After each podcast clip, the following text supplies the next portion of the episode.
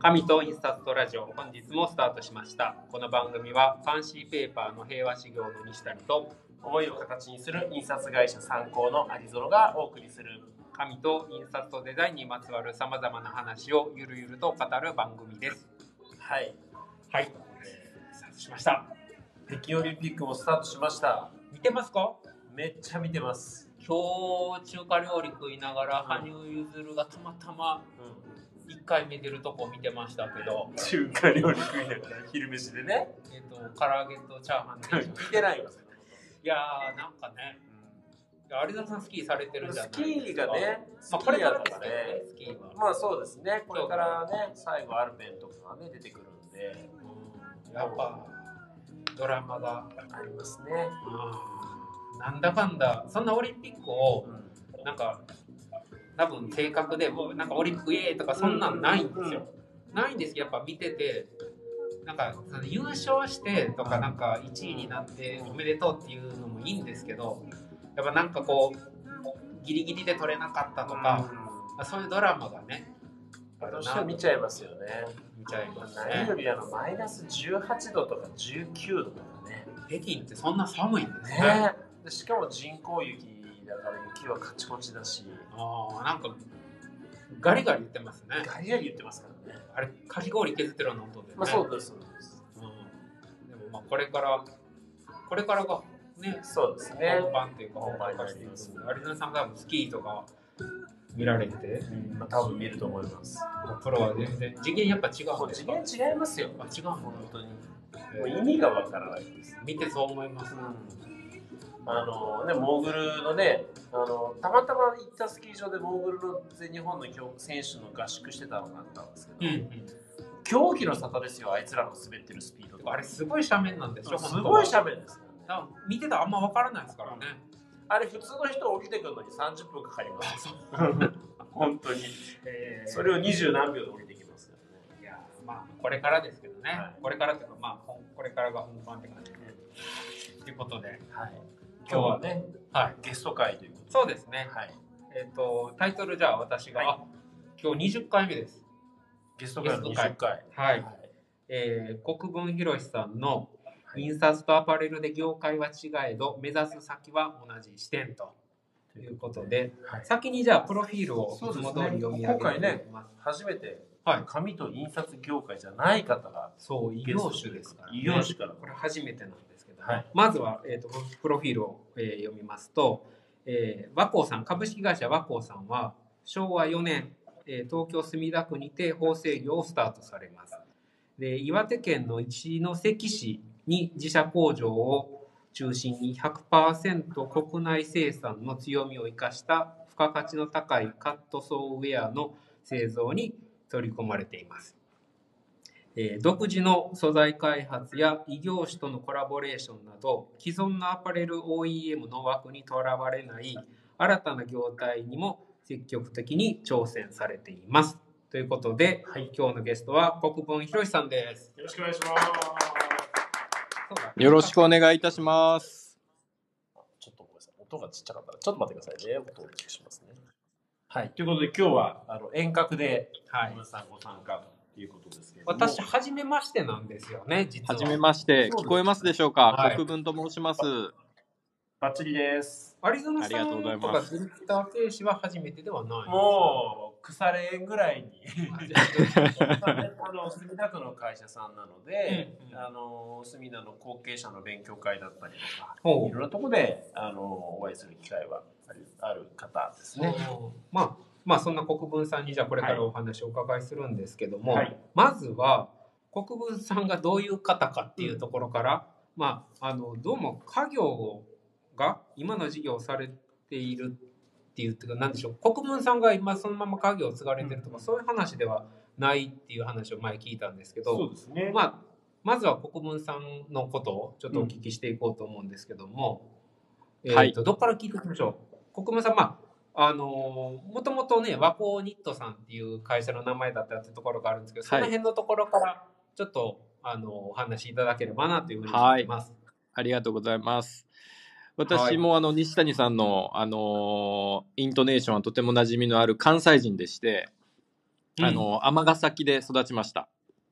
全然尼崎感ないですよね。めちゃめちゃ育ちの悪い やめません？それ。ぐちゃぐちゃになります。で、あの、関西出身なんですけれども、えっ、と、もともとは、あの、関西の、あの、マンションデベロッパーと言われているマンションを作る、あの、会社で働いておりました。で、そこで、あの、土地を仕入れて、えっ、と、デザイナーズマンションに特化した会社だったんですけど、デザイナーと一緒に物を作って商品を開発していくっていうような仕事をもともとしておりました。で、そこから、あの商品開発という流れの中で、インテリアに特に、あの興味を持って、インテリアデザインの仕事っていうのを掘り下げたくて、東京に出てきたっていうのが、約13年前とか、14年前とか、そんな感じですかね。なるほど。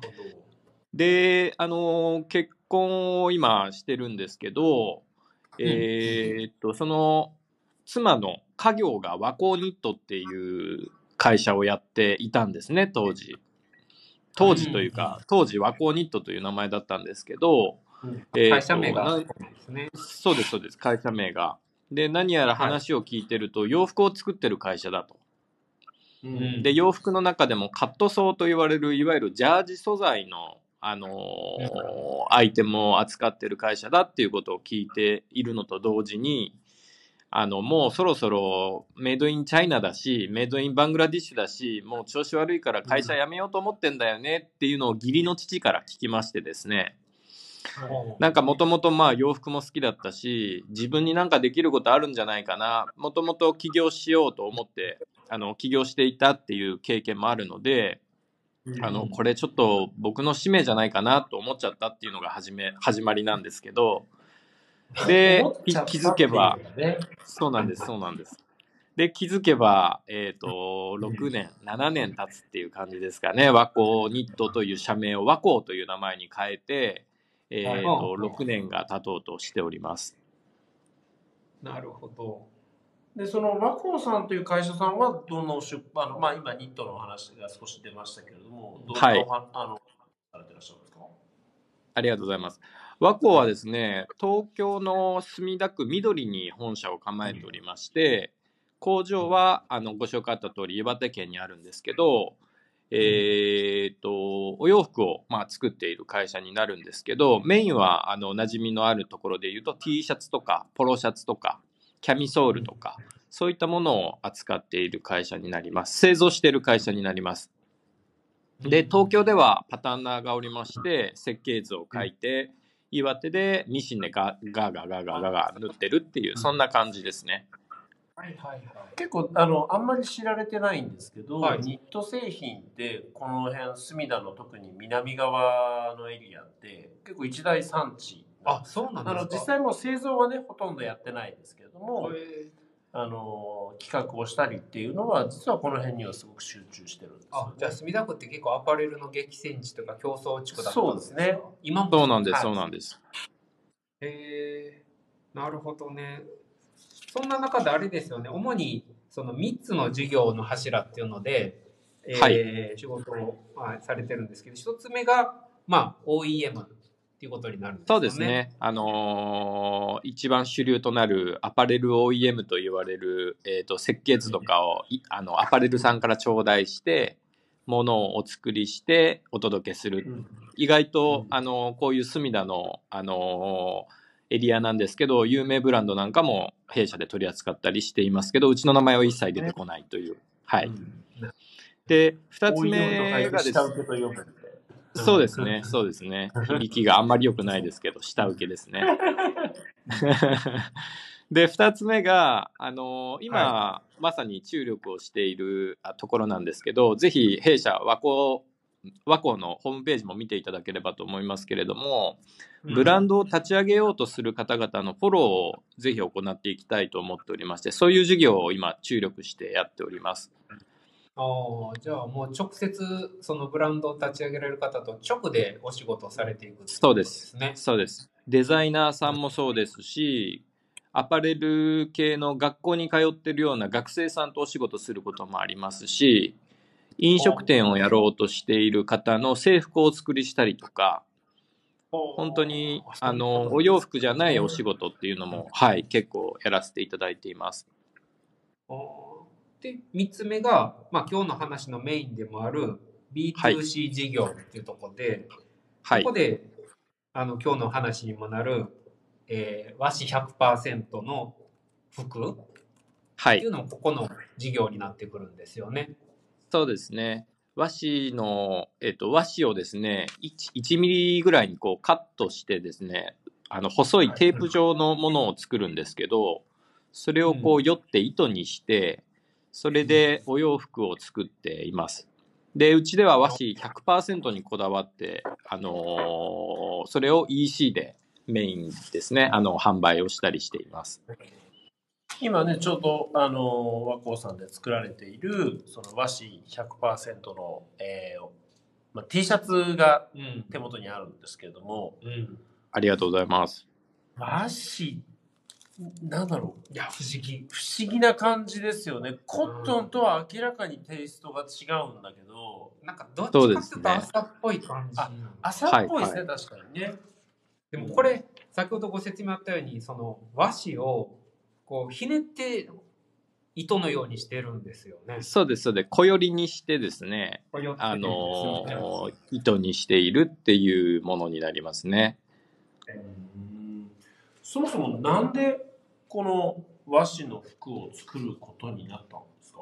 うんはい。さっき有園さんもおっしゃられてたんですけど、うんこのエリアっていうのが、そのメディアス業が非常に多くてですね、可愛がっていただいている川辺メディアスさんというところの川辺社長に声をかけてもらったのがきっかけなんですけど、面白いあの意図があるからちょっと見に来いっていうことで、あの駆け足であの見に行ったところですね、この和紙の糸と出会ったんですね。そこから、はい。あの素材の開発というか製品の開発ですね。をう、ん。えー、と進めてきました。はい。要するに糸はあるけど、まだ布になってない状態のものをご覧そうですね。一番最初はそうでしたね布になってない状態でしたね。うんでそれを見たときにどんな風に思われたんですか？あのとてもあのユニークだなと思ったんですよね。うんまあ多分皆さん、お聞きの皆さんもあの興味持たれている方いらっしゃると思うんですけどもちろん洗えるんですよね。水につけても切れない。あのそういった糸になるのでそれでお洋服作りっていうのはすごく面白いんじゃないかなということで。あの大手の会社さんには絶対にできないような面倒くさい工程がいくつもありますんで、中小企業のあの我々だからこそ取り組めるようなことになるんじゃないかなっていうのが最初見た時の感想でした。うん。これそのなんで洗えだって和紙って普通に考えたらこう水になったらこうそうです繊維にね。戻っちゃいますけど。まあ言ってしまえば、そうふすまの紙とかもね、うん。半書道の半紙も和紙ですけど。ですよね。ね。なそうなんです。大丈夫？うん。あのーまあ、セルロースあのいわゆるでんぷん質がですねほぼ100%使われていて原料はマニラーサと言われるあの芭蕉科の植物なんですけど、今、はい。日本の一万円札なんかにも使われている繊維になります。でそれは糊がほとんどつ使われていないので水に溶ける紙っていうのは糊が含まれているものになるんですけどうちが手掛けているうんうんうん。あどうぞどうぞ。うん。うちが手掛けている繊維っていうのはあの糊を含んでいない、あの糸になりますので繰り返し洗って使えるとうんいうようなことになります。そのマニマニラ朝そのカタカナでマニラフィリピンのマニラの朝そうですそうですそうです。っていうのはどどそれどんなでそこそのマニラ朝を使っその繊維を使って和紙を作ってそこから糸を作ってうんそれを編んでニットにしてるってことですよね。そういうことです、そういうことです。なんかあれです畑で栽培されてるようなイメージでいいんですか？えっと、イメージはそれで、あの、全く問題ないんですけど、ただ、あの自然に生えているものなんですよね。あおの、う。自生していて、農薬も使っていなくて、切ったらこそこからこう、繰り返し、あの、生えてくるっていう植物で、3ヶ月ぐらいで成長するような植物なんですね。で、そういった話を聞くにつれ、あの、地球環境に負荷をかけていないものになるというところがすごく興味深いところで、あの繰り返し繰り返し成長する植物であるし、農薬も使っていないし、とても面白いなと思いました。ああ今ねサステナブルとか、そうですね。まあ、SDGs の中にある一つのこうキーワードでサステナブルっていうものと、うん結構ぴったりですよね。あの、多分今日ね、お聞きいただいてる方々っていうのは、あの、どちらかというと印刷とかデザインとかに関わってらっしゃる紙業界の方々なので、はい。そのファッション業界、今ね、そのサステナブルっていうこと、話が出ましたけれども、はい。はい。結構ファッション業界ってサステナブルじゃないじゃないですか。最近ニュースでね。うんはい。そうなんです。ちょっとその辺のことも教えていただけると。そうですね。うんありがとうございます。あの、ファッション業界って、えっ、と、産業の中で2番目に地球に負荷をかけている産業と言われていて、えっ、と、農薬の問題であったりとか、あとは染める時の水質汚染の問題であったりとか、あとは問題にもなっている不当労働ですね。子供あの子供が労働したりとかですね。そういったことにもつながっていて、あのー本当に皆さんよくファミリーセールとかって行かれたりすると思うんですけど、はい。そこで売り残ったものはほとんどがやっぱり廃棄になるんですね。在庫のスペース自体がコストになるので、各大手アパレルさんは廃棄をするわけなんですけど、はい。あのーそういった意味でもすごく地球に負荷をかけてて、僕たちのものづくりってなんかゴミ作ってんじゃないのかな、みたいなところも正直思っていた時もありました。あ本当にそのね、その工作地の10世界中の畑の10%ぐらいで麺を作ってるんだけど、そこが3割ぐらいの化学薬薬品を使ってたりとか、ーうん。水をそうですね。ああのだからそれがなければ世界の食料問題ももう少し改善するよねとか。いわゆるあれですよね、原料の綿、コットンを。そうそうそう。育てるために食べ物を作るべき畑をコットンの栽培に当ててしまってたりとか。あと農薬と、うん。あと肥料もそうでしょうね。そうですね。うん。そうですね。それが結局袖を通されないまんまに捨てられてしまうようなものがたくさん作られていてっていうそういうまあ前提で作られていたコットンに対してこのマニラ朝から作ったそう。和紙を使うことでもう自生しているもので作れてしまういろんなものが解決できそうな、なんか予感がしますよね。そうなんです。でその。当時、当時ですねええ、あの、はい。本当に、まず営業をしようと思った時にですね、すごくはい。頭を悩ましていたのが、コストと納期しか言われなかったんですね。あの最初、飛び込み、一緒ですよね。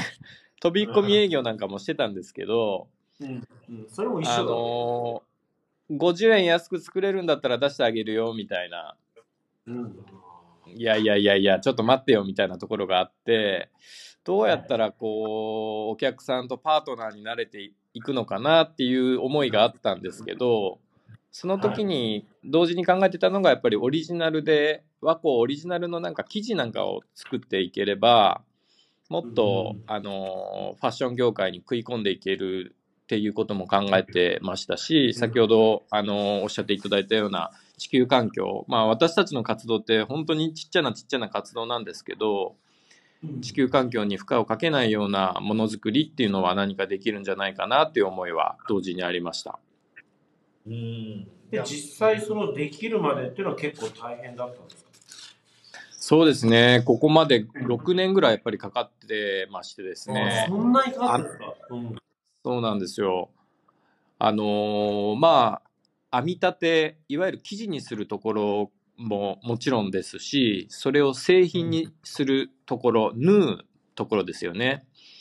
例えばですけど、えっ、と、通常のお洋服とかっていうのはポリエステルの糸で縫ったりするわけなんですけれども、うちで作ってる商品に関しては、テンセル紙といって、あの、植物性の糸を使ってるんですね。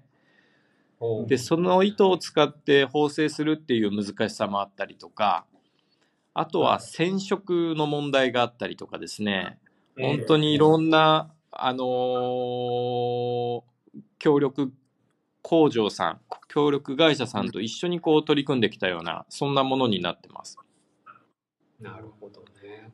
じゃあその6年かけて本当に苦労してそのねあの一前和紙の、えー技術なんかも使いながらやっとこう、えー和紙の服としてうん。完成をしていったっていうことだと思うんですけれども、まあはいあのもうこれね紙と印刷とラジオという番組なもんですから、うんそのそうですよね。紙紙っていう観点でこのお洋服を捉えた時にこうなんだろうなこう洋服をその洋服を作られている国分さんから見た時にこの和紙っていうのはどんな可能性とかなんだろうそのなんかここに何か可能性を感じたからこそ和紙の服作りにこう進まれたと思うんですけども、はい。どんな可能性を感じてらっしゃいますか？えっと、一番は和紙ってとてもサステナブルなうんコンセプトだと思うんですよね。うんあの、先ほど申し上げたように原料の背景が非常にこう地球環境を考えられているっていう点と、あとは、あの、今ももちろん私もインナーとしてセーターの下に着たりしてるわけなんですけど、はい。あの、和紙って機能素材なんですよね。はい。あのー和紙ではないですけど、よく昔新聞紙にこうくるまるとあったかかったりとかしたりした思いもあったりすると思うんですけど、音声がありますよね。本性ありますよね。あとは和紙って抗菌性があって、えっ、と、はい。ろ600年とかに書かれた万葉集なんかが現存してるのは、あれは書かれてる紙が和紙だからだと言われていて、うん。逆にヨーロッパの用紙に書かれた書物ってカビて朽ちていくんですけど、和紙で書かれてた書物って現存さしてるんですよね。そういう意味ではうん抗菌性であるとか調筆性、あとはうんあのカビないそういう強さみたいなことが機能性としてあるのでそれを使ったお洋服は体にとっても優しい人間にとっても優しいよねっていうところが言えると思います。確かにね。なんか肌触りも、優しいですよね。なんでしょうね。こそうですね親しみがある感じがしますね。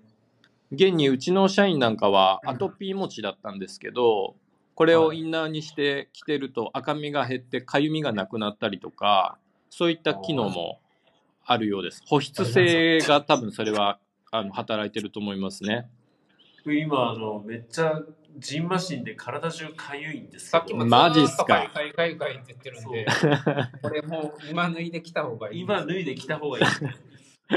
夜になると本当かゆいんですよ。まあでもあれですよねヒートテックずっと身につけてるもんですから。ヒートテックなんです。ヒートテック良くないですよね、多分ね、乾燥してね。そうなんですよねあったかいんですけどねうん。まあね、ずっとね、ずっと身につけるもんですから、やっぱりこう肌はもちろんですけど、体に影響、いい影響っていうのもあるんでしょうね。そう思いますまあ、あれですね、だから私たち、私たちっていうのは、私とか有園さんは、どっちかっていうと、神ってメディアっていうそう、ところでよくね、そうですね。いつも取り上げ、まあそれは当然なんですけど、こういう形でね、アパレルの方から見たら、まあメディアとはまた違う素材、素材としての価値みたいなことで。うん、でさらにはなんかその紙和紙のお洋服を作ったことで新しい商品がまたその新しい事業にも進なんだろう広がってらっしゃるということで。そうですね。あの大変ありがたいことに和紙のファン和紙 T シャツとかのファンの方々もですねあの、はい。確実に増えておりましてリピートでこう購入していただいた方なんかは、本当に肌が、あの赤みが減りましたとかあのアトピー持ちの方からお喜びの声なんかも届いていてとてもすごくありがたくてなんかコットン着ているよりもヒートテック着ているよりも体に優しくてあったかいみたいなところが私自身も実感しているのでこの開発は進めていきたいなと考えてます。うん。あとそのなんかあのご飯を包むとかなんかそんな新規事業も今検討されてるとかって。そうなんです、そうなんです。あのーいわゆるサランラップじゃなくて、和紙の生地で、あのーお野菜なんかを保存したりとかですね、冷やご飯を和紙で包んでおくとかすると、ほあの保存状態がとても良かったりとか、うんはい、していますね。それは聞聞けばなるほどと思いますね。そうですよねうん。すごい。もう目からうちは青青ネギなんかは和紙の、あのー布に包んでると、すごく新鮮さが保たれます。でさらにはそれをそのど土壌のこうにもつなんていうの改善に使えるとかっていうことでそうなんです、そうなんです。あの微生物が喜びますので、喜ぶあの原料なので、あのそれを埋めると3ヶ月ぐらいで成分解が始まっていくんですけど、いわゆる栄養のたっぷりある土壌改良に使えるようなあの原料になります。なので、お洋服捨てるときって、あのお二人もなんか罪悪感ありません？お洋服パッて捨てるとき。す、うんありますよね。あれを回収して、ああのそういったお洋服を回収して、土壌改良して、そこでできた農作物をお届けするみたいな、そんな循環事業なんかができればなっていうのが私の中での一つの夢でもあるんですけど、最高じゃないですか、うんまあ、草を埋めてるようなもんですもんね。うんうんうん。まあそうですよね。そうなんです、そうなんです。いやーまあなんかいろいろまだまだお聞きしたいんですけど、ちょっと最後に、うん。あのはい。今後のね、うん。なんでしょう展開というかうん。野望みたいなのが、もしあればちょっとお聞きしたいなというふうに思ってるんですけども。ありがとうございます。何かございますかあのもはい、今お話ししたようなところもそうなんですけど、和紙を通じていろんな活動をしていくと同時に、あのうん。うちにも20代のスタッフが数名おりまして、生き生きとやりがいを持って働けるような会社を作っていくことと、あとは子供が私おりますので、父ちゃん、俺にも手伝わせてくれって言えるような会社を作っていきたいと、そんな風に考えてます。それはもう経営者としてね中小企業の経営者として本当に夢ですよね夢ですね。ねはい。いやーとても面白い話でしたね。やっぱり異業種の方々っていうのはなかなか話を聞く機会がなかったんですけども、まあ本当に近い課題みたいなのもうんやはりあるなっていうのはそうですね今日お聞きして感じました。し我々はこの外の世界からね目を見て、あのこの業界を捉え直すことの大切さみたいなこともそうですね。はい。ということで、あの、国分さん、本当に、あの、短い時間だったかもしれないですけど、いろいろとありがとうございました。とんでもありりません。拙いお話で恐縮です。いや、勉強になりました。ありがとうございます。ありがとうございます。ということでうん。すごいですねなんかねいや、めちゃくちゃ同じ課題というか、なんか本当そうですね。同じものを抱えてて、それを解決されていく、なんかやり方も、うなんかヒントになるなっていうふうに思いました。んね、外の業界からなんか見つめることって大切ですね、うん。だからちょっと次また別の業界の人と合コンしましょ まあね、これがまた本当はね、コロナが明けたらまた飲んだりできるんでしょうけど。うそうですねはい。本当になんかジンマシン持って大変ですとかねもう今すぐヒートテック脱ぎ捨てて和紙のインターインナー着てみたいですなんてコメントも。これ商品名和紙テックなんですね。和紙テックですね。あの国分さんで多分国国難しい方の国に、うん。えー、と分分けるっていうふうに検索で。検索すれば出てくると思います。ぜひサイトをチェックいただければ来週どうします？来週ね、はいあのー紙と失敗あ紙と印刷の失敗談あるあるがあの印刷編残ってたんで、うんそちらをやっていければというふうに思ってます。はい。ということで本日もお聞きくださりましてありがとうございましたありがと。うございました。この番組はファンシーペーパーの平和事業の西谷と、思いを形にする印刷会社参考のアニゾノがお送りしました。ではまた来週。さようなら。ら。